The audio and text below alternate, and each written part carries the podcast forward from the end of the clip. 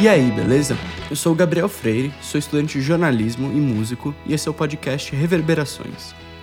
Termos como melhor ou mais importante são subjetivos, mas depois de 55 anos, existem fortes argumentos de que o ano de 1966 pode ter sido o ano de maior expansão criativa de todos.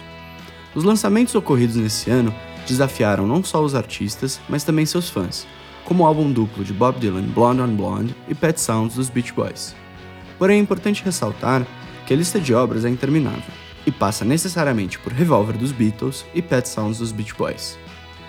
Esses discos foram revolucionários em diversos aspectos musicais e culturais, mas também na experimentação com novos métodos de produção e gravação.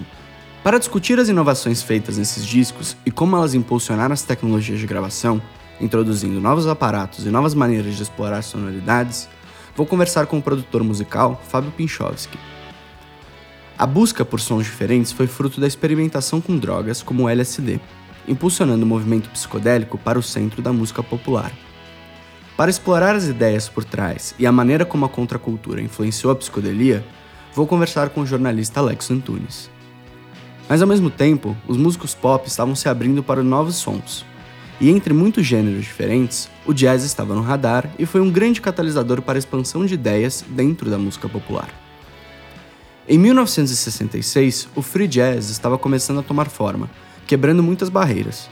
Para discutir as diferentes vertentes do jazz e como diferentes músicos buscavam inovar dentro do gênero, respeitando as tradições ao mesmo tempo que as quebravam, vou conversar com o guitarrista Moari Vieira.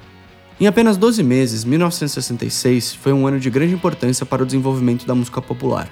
E nessa minissérie vamos tentar explorar alguns aspectos que fazem esse ano ser tão especial.